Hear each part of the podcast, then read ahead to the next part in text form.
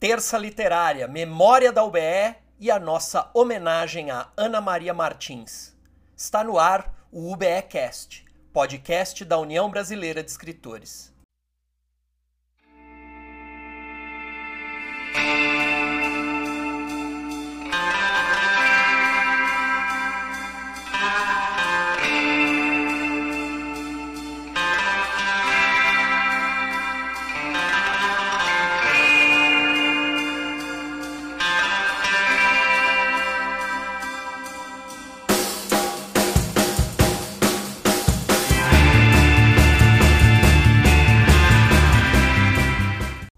Olá, escritoras, escritores, povo do livro e amantes da literatura. Aqui, com lúcida e desesperada exatidão, inutilmente tentando chegar ao topo da interminável escadaria. Aqui, imerso em escuro bojo, circundado por aflitivas vozes que me chegam aos ouvidos, e aqui, atrás de barras roliças, luzidias, cujos revérberos me ferem a vista quem lhes fala é Rogério Duarte, secretário-geral da União Brasileira de Escritores.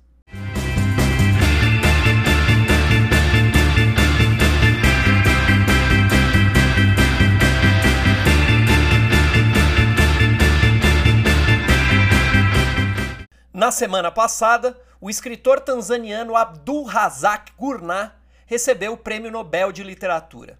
O presidente da UBR, Ricardo Ramos Filho, pergunta: quando é que a academia sueca se lembrará das escritoras e dos escritores brasileiros?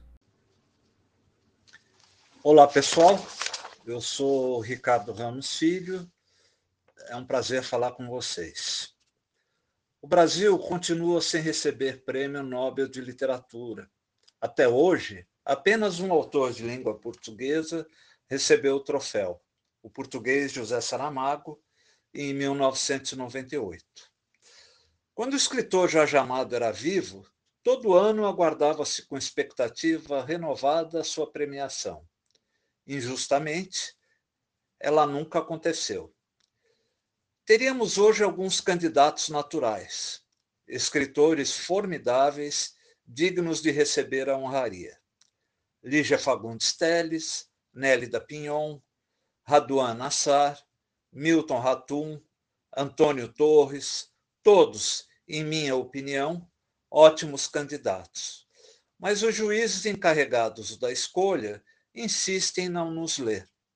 Parece até cisma, esquecimento proposital. É, nesta quinta-feira, o romancista Abdul Razak Gurnah, da Tanzânia, recebeu o Prêmio Nobel de Literatura de 2021. Ao anunciar o prêmio, a Academia Sueca elogiou Gurnah por retratar os efeitos do colonialismo de forma intransigente e compassível. O prêmio tem hoje o valor de 10 milhões de coroas suecas, ou seja, 6,2 milhões de reais. Autor de 10 romances, Gurnah tem hoje 73 anos seus livros mais famosos são Paradise, sem edição em português, e Desertion, também sem edição em português. Publicado em 1994, Paradise conta a história de um menino que cresceu na Tanzânia no início do século XX. O livro ganhou o Booker Prize, marcando a revelação de Gurnah como escritor. Seria bom demais se editassem aqui na Terrinha a obra do Agraciado. Particularmente, estou muito curioso para ler. Os temas por ele abordados me são muito caros. É isso. Um grande abraço.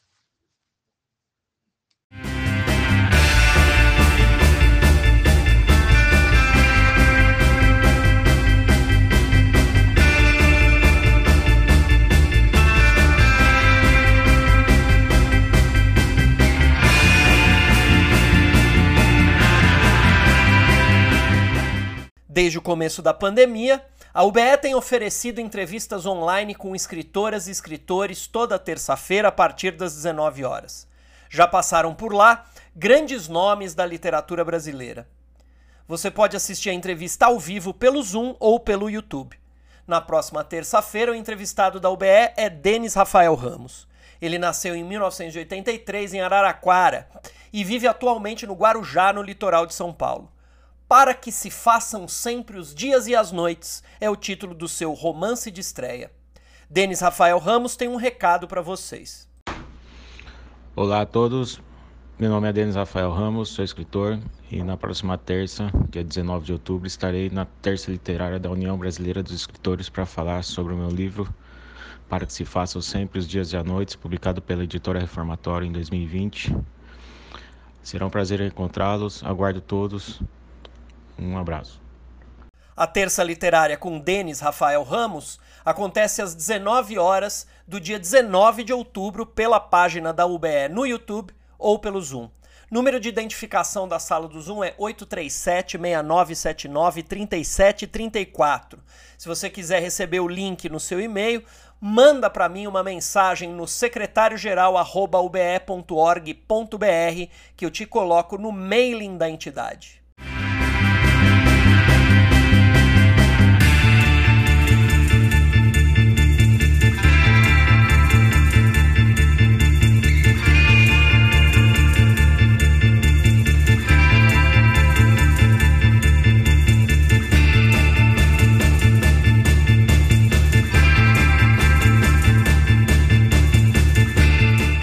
A escritora Ana Maria Martins é a homenageada de Antônio Carlos Fester na memória da UBE de hoje. Eu digo o seguinte: embora ache que o compromisso precípio do escritor é para com a literatura, considero que o intelectual não pode permanecer omisso em relação a fatos que estrangulhem o ser humano. Mais precisamente, julgo ser a denúncia uma obrigação do escritor toda vez que o indivíduo for aviltado em seus direitos básicos de sobrevivência. O escritor não se pode calar e jamais pode ser calado. Ele imprime para a sua geração e para as posteriores seu testemunho, visão e interpretação de sua época. Com estas palavras, Ana Maria Martins definiu sua ética, sua relação com a literatura, grande literata e trabalhadora que foi durante toda a sua vida, trabalhando com as letras. Essa foi sua última entrevista em 18 de agosto de 2020. Em 26 de dezembro do mesmo ano, Ana Maria nos deixou. Ela foi escritora e tradutora, filho de Renata de Andrade Coelho e Lúcia do Amaral de Andrada Coelho. Aos 20 anos, já viúva em Santos. Ríamos porque quiseram casá-la com contraparente meu que não tinha nada a ver. Conversávamos muito nas caronas que me dava da UBE para casa. Neta de José Bonifácio, o moço, por sua vez, neto do patriarca da independência. Seu avô deu aulas de direitos na Faculdade do Lago São Francisco para Rui Barbosa, Castro Alves, Joaquim Nabuco e outros. Ana Maria estudou no Estela Mares, em Santos. Matriculou-se na Faculdade Sede Sapiense, no Departamento de Línguas Germânicas, mas não concluiu o curso. Estudou também na cultura inglesa e na Aliança Francesa. Esteve nos Estados Unidos diversas vezes a partir de 48 e na Europa em 50, 73 e 2003. Iniciou a carreira como tradutora, atividade a que se dedicou ao longo da vida, tendo traduzido obras de Agatha Christie, Aldous Huxley, Anthony Berkeley, Lawrence Stern, Maurice Leblanc, Heinrich Heine, Herman Melville, T.S. Eliot, entre outros.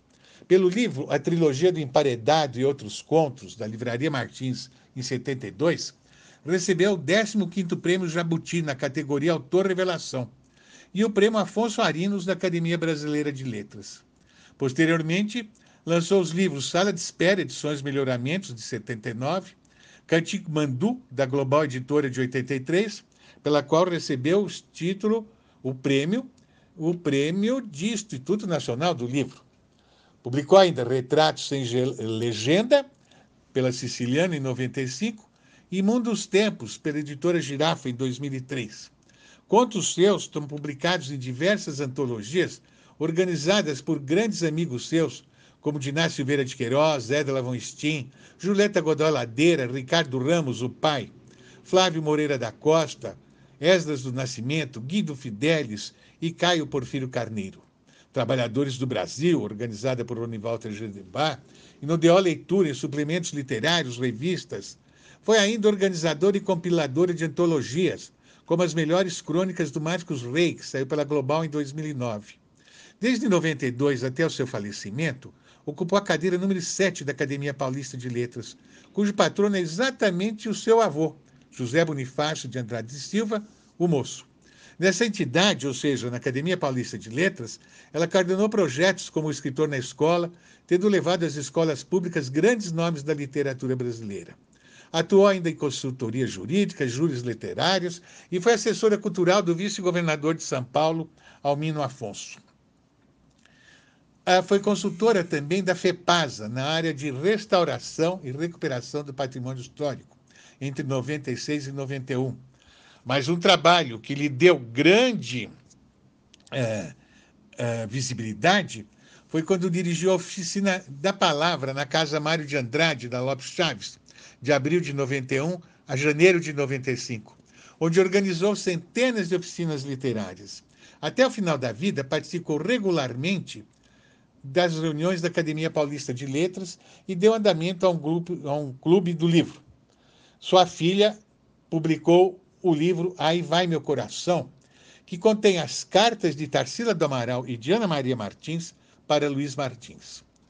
Luiz Martins, 21 anos mais novo que Tarsila, viveu com ela por quase 20 anos. E, aliás, por 18 anos.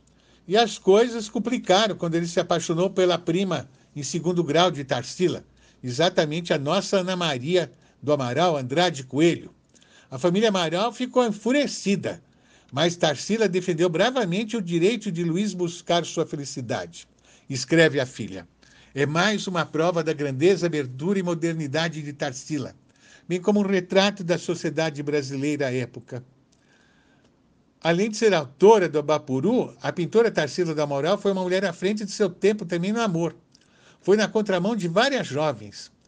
E, quando o Luiz Martins ia deixar a pintora para se casar com Ana Maria Martins, Ana Maria procurou a mãe, aliás, a procurou a prima, pede perdão e conta que desistiu de Luiz Martins. Tarsila, generosa que é, a perdoa, mas diz que está conformada e não quer o sacrifício da prima. Ainda a aconselha a não desistir de sua felicidade diante da reprovação da família. As duas choram e se abraçam. Luiz Martins morreu num acidente de carro aos 74 anos. Era 17 anos mais velho que Ana Maria Martins e 21 anos mais novo que Tarsila. Tarsila era 38 anos mais velha que Ana Maria e sua prima em segundo grau, morreu com 86 anos.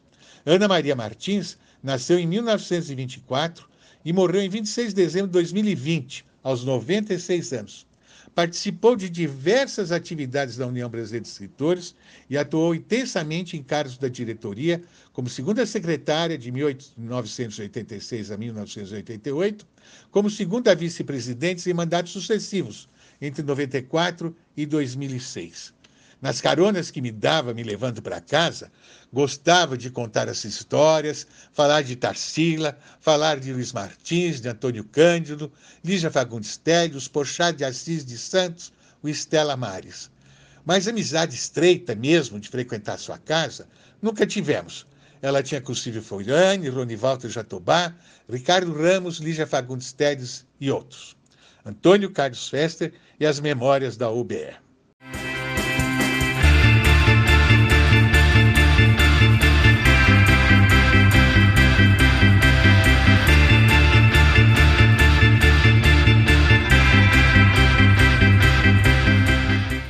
Neste ano, a União Brasileira de Escritores promoveu um concurso de contos em homenagem a Ana Maria Martins.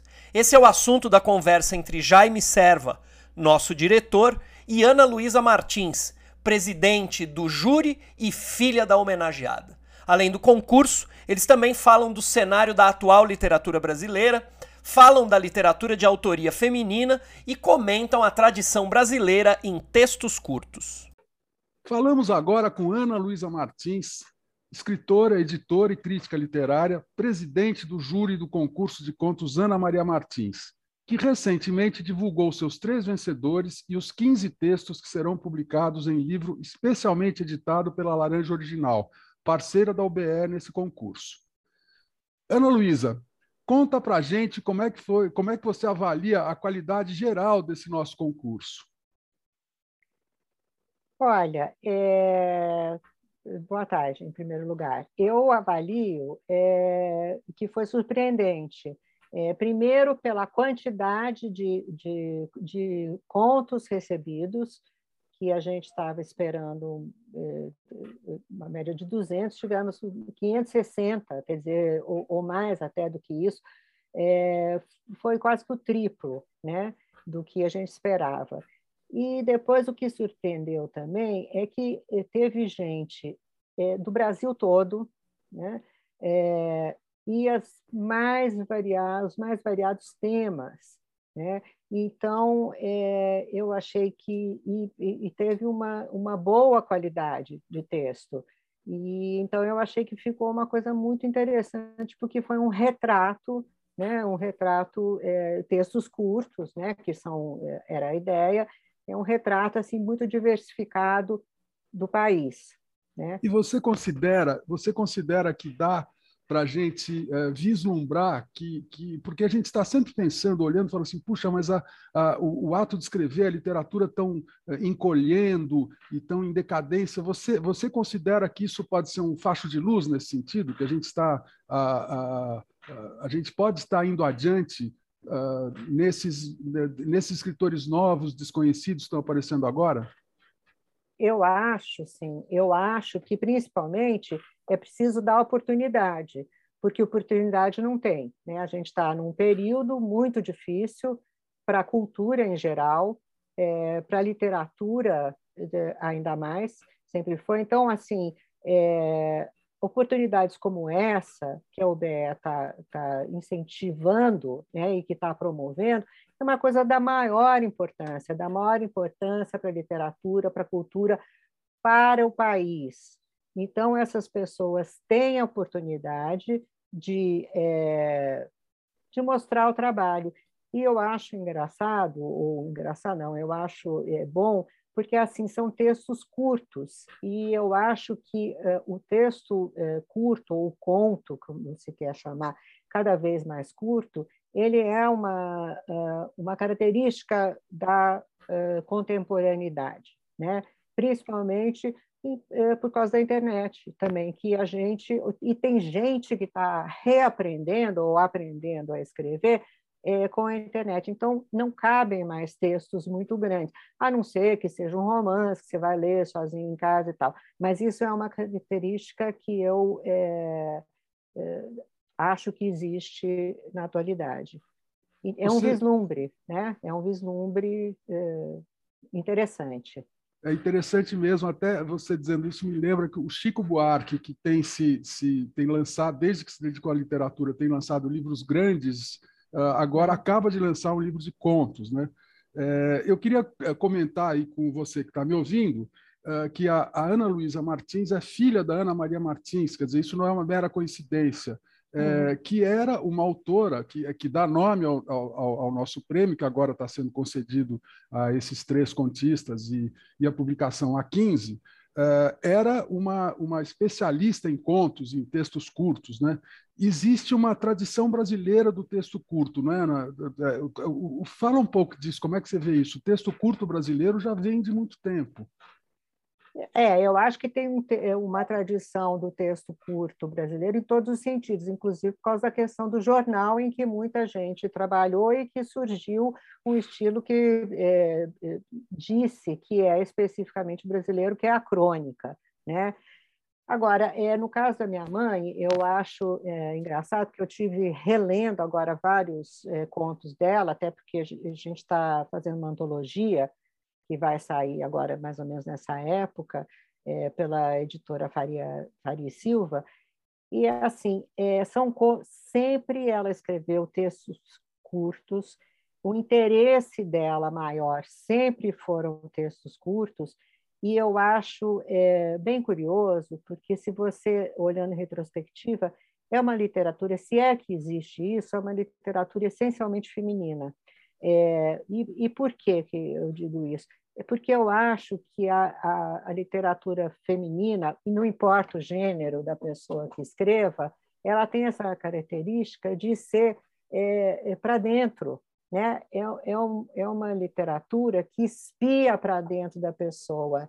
E isso é, é característico é, de mulheres que ficaram mais dentro de casa, que ficaram fazendo atividades é, é, manuais e que, enquanto isso, podiam pensar. E não é uma coisa tão de ação, tão para fora, quanto, entre aspas, o que se pode chamar de uma literatura mais é, masculina, será, independentemente de, de sexo, de, de gênero, seja o que for. Então, eu acho que é uma coisa, é uma tradição e que vem desde os anos 70. É, e, se você me permite mais uma, uma, claro. uma observação, é assim, tem é, poucas escritoras brasileiras conhecidas. Em geral, você conhece os, uh, as grandes escritoras, daí você tem a Clarice, a, a, a Lígia, a, a Hilda Rios. É, é, quem? Cecília Meirelles. Cecília Meirelles, é, que tá, é anterior, né? Uhum, mas uhum. que é e, e, cadê as outras? Né? As outras é, precisam ser redescobertas. Né? E, e, elas, a partir dos anos 70, teve um grande grupo de mulheres escritoras que é, começaram a aparecer. A Edla Van Steen, a Julieta de Godoy Ladeira, é, e uma série de, de, outras que eu não vou ficar enumerando aqui, uhum. mas que é, é, isso eu acho muito é, importante inclusive esse concurso, por ter o um nome é, de uma mulher escritora. Eu acho Exatamente. que é uma grande homenagem. Olha só, isso, isso até lembra a, a, a possibilidade de um dia desse fazer uma, uma, uma coletânea de, de, de textos femininos para melhorar essa reflexão. Né? É uma coisa que a gente poderia uh, pensar. É. O... É, até existe, até já eh, até eh, existe isso, mas é sempre meio assim, é, não tem um espaço na mídia, até porque essas pessoas, não, essas mulheres escritoras, não são é, nem tão conhecidas. É, uhum. Para você ter uma ideia, existe uma escritora paulista, que é a Prisciliana, eu esqueci o sobrenome, na verdade eu devia ter, mas ela foi uma, das, uma fundadora da Academia Paulista de Letras. E quem é ela? Uh, ninguém, uh, a maioria das pessoas não sabe. Aliás, uh, nem eu, no momento, não consegui falar o nome, o nome dela, dela. inteiro, mas é, foi uma pessoa é, muito importante. Uhum. Né? Então, é, é, porque são questões é, muito é, específicas, né? Uhum e que, inclusive, coincidentemente, apare apareceram muito nesse, nesse concurso. Isso que é legal ver também, né? até porque é, a, a vencedora é uma mulher. Né? É sensacional. A gente não isso. sabia, né? Sensacional, é, muito legal. É, é. é, deixa eu te perguntar uma, uma coisa para a gente terminar aqui, que é o seguinte: como é que você é. vê tendo participado dessa iniciativa, que foi você participou do, do marco zero dessa, dessa história. É. Como é que você uhum. vê isso para o ano que vem e para os anos futuros? Né? Como é que você vê a continuação dessa, desse concurso de contos? Olha, eu é, gostaria imensamente, faço votos que esse concurso é, continue acontecendo ano a ano. Assim, é, eu acho que isso faz parte é, agora não estou querendo é, é, puxar o saco, se a gente pode falar isso, mas é assim, isso faz parte da gestão do Ricardo Ramos, né? que é uma gestão é, moderna, progressista, é, que se coloca, que se posiciona, e, e, a gente tem que pensar que, afinal de contas, é para isso que servem, é, é, é esse o papel dessas entidades, que muitas vezes não adianta você falar ou pensar alguma coisa sozinho, na hora que você é, dirige uma entidade como ele, tem a oportunidade de ter medidas concretas e incentivos e ter posicionamentos. Então, eu acho que essa é, diretoria da UBE está é, tá de parabéns é, por tudo que tem feito, falado e promovido. Eu acho que ter concursos de contos, de escrita, é, de poesia, de é fundamental, fundamental. Eu acho que é muito importante. Olha, Ana, que muito bom ter você aqui com a gente conversando e vamos em frente com, com, a, com a nossa União Brasileira de Escritores e vamos em frente com a, com a literatura e com a criatividade. Ana, super obrigado, viu? Eu que agradeço. Um abraço para vocês todos.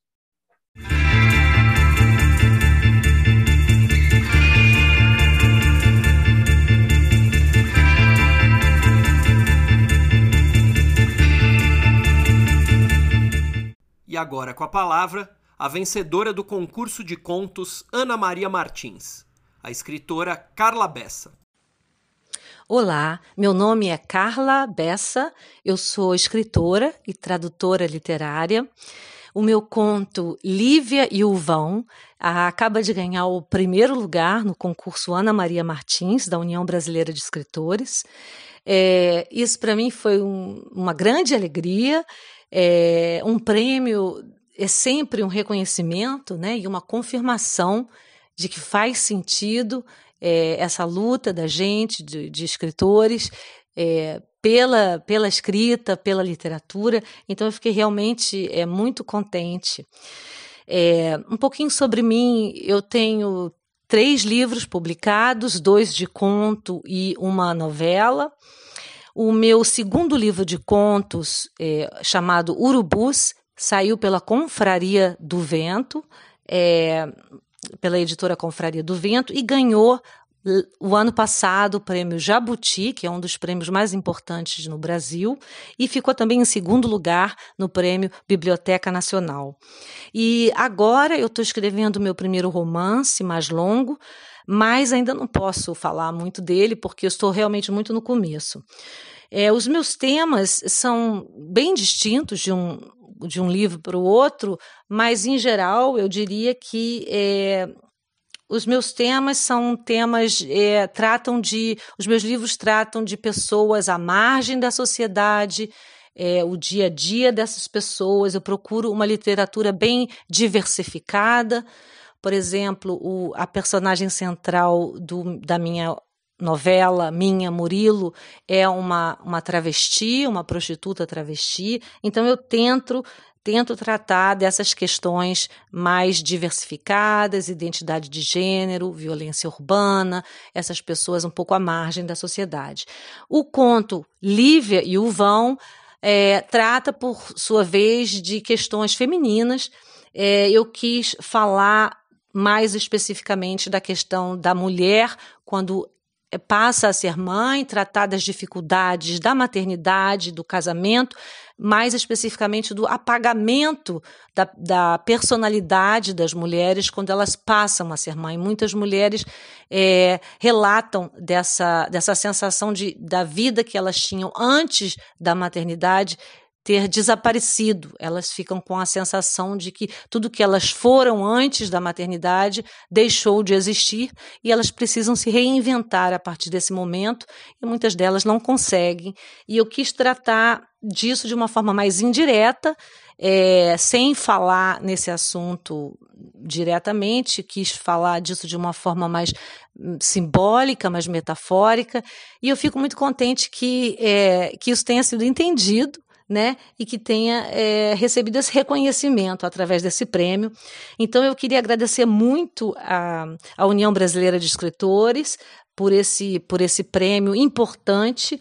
E queria também, espero que isso leve os leitores e as leitoras a lerem os, os contos da antologia, a lerem a literatura brasileira contemporânea, e queria também parabenizar parabenizar os, uh, todos os participantes, sobretudo os selecionados. É isso. Então, muito, muito obrigada à União Brasileira de Escritores e, e a todos e todas que a, apoiam a literatura brasileira contemporânea. Um grande abraço.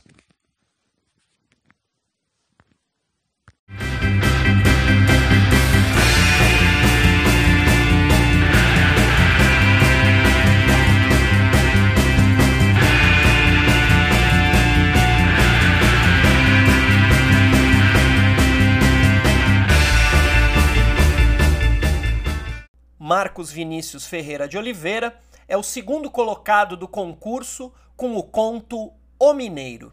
Ele também deu depoimento para o UBEcast. Olá, eu sou o Marcos Vinícius Ferreira de Oliveira, autor do conto Mineiro, é, que obteve a segunda colocação no prêmio Ana Maria Martins de Contos. Estou muito feliz com essa premiação. É, o concurso foi uma oportunidade muito interessante para mostrar um pouco do, do que eu venho fazendo já é, há três livros, né? Eu já tenho dois livros de contos e uma novela. Estou é, tentando construir uma, uma carreira literária. É, eu sou professor de literatura e tento construir uma, uma, uma prosa de ficção a partir das experiências de é, interiorano, né, de, de mineiro do interior, é, tentando construir uma linguagem, um estilo muito pessoal, assim, embora eu tenha muitas influências, né, é, das minhas leituras, do, dos autores que eu sempre li e, e que me influenciam diretamente, é, autores como Machado de Assis, o Raduan Nassar, a Lídia Fagundes Telles, a, a Lídia Jorge, é, então eu me defino assim basicamente como um leitor, né? Porque é, é muito do que me interessa fazer, né? Eu gosto bastante de ler e, e ler conto, né? É, Cortázar, os contos do Borges. É, então, esse universo é, sempre foi um universo muito que me estimulou bastante, que me influencia bastante. E eu estou realmente muito feliz de, de ter obtido, que esse Conto Mineiro tenha obtido o, a segunda colocação no, no prêmio.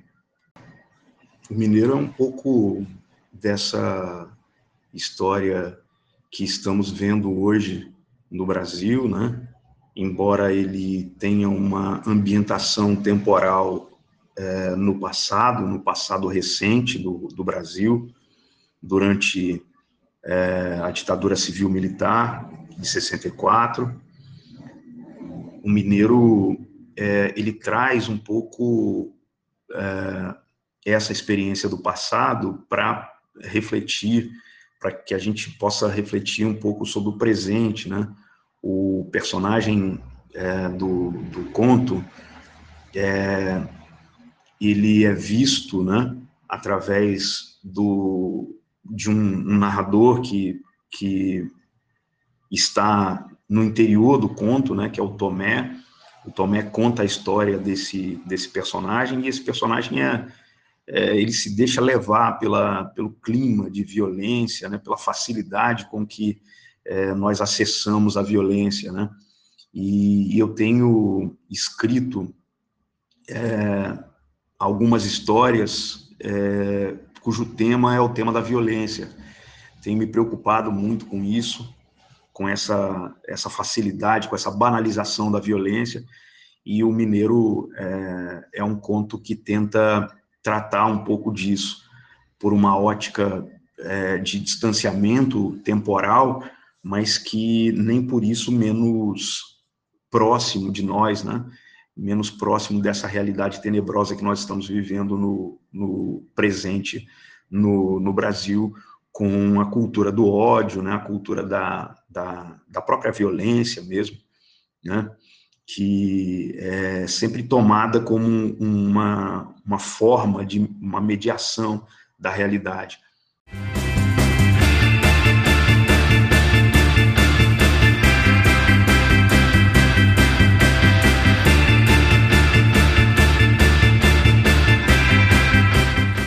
O conto Rescaldo do São João, de Paula Novaes Ferreira Mota Guedes, é o terceiro colocado do concurso. Paula contou para nós a história do texto e contou também um pouco da sua relação com os livros e com a palavra escrita. Eu sempre tive muito mais facilidade com a palavra escrita e sempre gostei muito de observar as pessoas, é, o jeito que elas falam, como é que elas reagem. Mas é, depois de um certo tempo eu comecei a achar mais fácil me endereçar a certas situações por meio da, da ficção do que falando do real mesmo, né? Então, eu fui procurar uma oficina de, de escrita criativa, eu comecei a fazer uma oficina com Leonardo Villaforte na, na Casa Contexto em 2019, e ele propôs um exercício a partir de uma fotografia da Nair Benedito chamada Tesão no Forró. E, e essa fotografia me remeteu para duas coisas. É, eu sou muito fã do, do Guimarães Rosa e, e eu lembro de uma expressão que ele usou, divertimento de alívio, quando os jagunços param para se reunir, se divertir, para ouvir música. E eu levei sempre essa expressão comigo. E a segunda coisa foram as festas populares, porque é uma foto de um casal dançando, assim, é, muito agarrado, e me remeteu muito para essas pessoas que, apesar de uma vida muito dura, se entregam de corpo e alma nessas festas populares, no carnaval, no São João, né? E aí aquilo, é, eu fui puxando pela memória e eu sempre gostei muito de, de, de Luiz Gonzaga e me lembrei de uma música dele com o José Marcolino chamada Numa Sala de Reboco. E aí a história foi surgindo, é... eu fui pensando sobre a maneira de falar é... da personagem principal, do Silésio, então foi tudo surgindo muito naturalmente. É, a minha relação com a literatura é essa mesmo, assim, de interpretar o real, de refletir sobre o real, é, por meio dos livros, por meio da palavra escrita. E então não só primeiro lendo, né, e depois acabei é, me descobrindo escritora. Então hoje foi tive essa surpresa com o terceiro lugar no, no, no, no prêmio, é, no concurso Ana Maria Martins, e da União Brasileira de Escritores, e estou muito feliz e estou aqui com vocês falando sobre o rescaldo do São João. É isso, pessoal.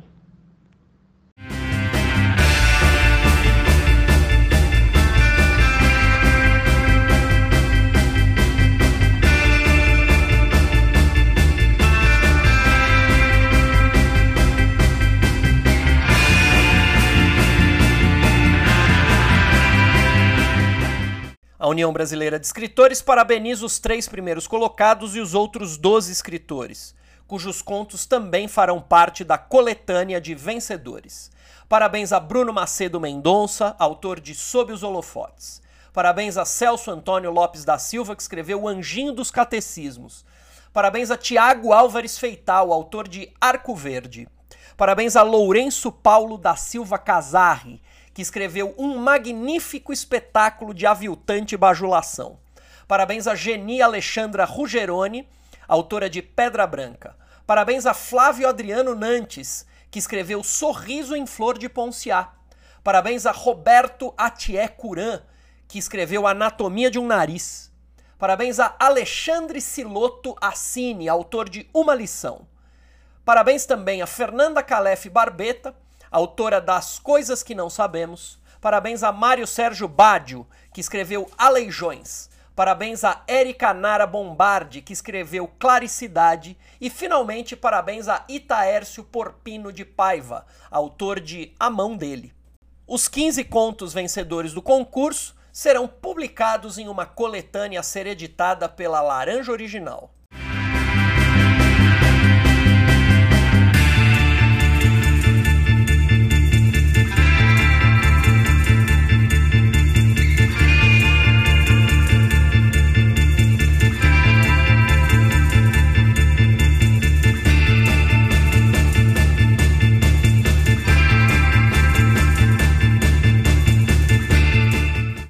Presidente da UBR, Ricardo Ramos Filho, celebra a memória de Ana Maria Martins, cumprimenta os vencedores do concurso de contos e se lembra também de que alguns diretores da UBE participaram do júri do prêmio Vladimir Herzog na categoria Livro-Reportagem, cuja obra vencedora foi Brasil Construtor de Ruínas, de Eliane Brum. Olá, eu sou Ricardo Ramos Filho e eu queria falar um pouquinho sobre o prêmio Ana Maria Martins. É, não é fácil para mim falar de Ana Maria Martins a sua partida ainda está muito próxima, eu fico muito comovido, até por sentir falta da amiga intelectual que tanto fez pela literatura e ainda faz, né? Basta ler a, a sua obra. É, com entusiasmo, nós da UBE, União Brasileira de Escritores, né? É, entidade que mereceu o trabalho e o engajamento da Ana Maria Martins tantas vezes, já que ela ocupou é, cargos diretivos é, na entidade, mergulhamos na ideia de fazer um concurso capaz de lembrar seu nome e homenageá-la. O resultado está aí. A gente acaba de divulgar os 15 contos selecionados de um universo bastante significativo. Né? Foram 534 trabalhos analisados. Histórias curtas, contos, gêneros percorrido pela Ana Maria Martins com tanta maestria. A edição da Laranja original, eu tenho certeza que irá fazer jus à expectativa que nós temos. É, eu queria parabenizar os ganhadores, os 15 ganhadores, é, que recebem o primeiro prêmio Ana Maria Martins de Contos. E queria comemorar também né, o prêmio Vladimir Herzog de Direitos Humanos, ganho pela Eliane Brum, é, pelo seu livro Brasil, Construtor de Ruínas, publicado pela editora Arquipélago. É, parabéns, Eliane Brum. Você, com o teu engajamento, com a tua luta sempre em favor das liberdades democráticas, por causas é, justas e que é, tem um olhar é, tão é, progressista, é, merece mais que ninguém esse prêmio. É isso, pessoal. Como eu disse, eu vim aqui comemorar um pouquinho com todos vocês. Grande abraço. Na semana que vem falaremos mais da participação da UBE no prêmio Vladimir Herzog 2021.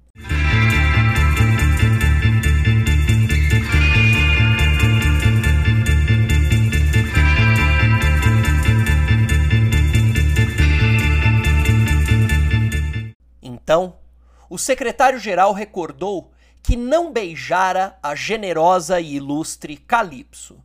Rapidamente, pulou através da espuma do mar, correu pela areia e pousou um beijo sereno na fronte aureolada da deusa. Ela segurou de leve o seu ombro robusto e lhe disse: Quantos males te esperam, ó desgraçado secretário? Antes ficasses na minha ilha perfeita para toda a imortalidade, entre os meus braços perfeitos. E o secretário recuou com um brado magnífico, lhe dizendo: Ó oh deusa, o irreparável e supremo mal está na tua perfeição. E através da vaga, o secretário fugiu. Subiu na jangada, soltou a vela, fendeu o mar e partiu para as terças literárias para o UBEcast, para o Prêmio Jucapato e para o concurso de contos Ana Maria Martins. Partiu finalmente para a grande delícia do cotidiano da União Brasileira de Escritores. Nossa trilha original é Candongas Não Fazem Festa, música de Zeca Viana, na sétima nota do piano industrialmente feito para dizer que eu desafino com você nesse meu coração atonal. Roteiro e locução Rogério Duarte. Tem mais não. Até semana que vem.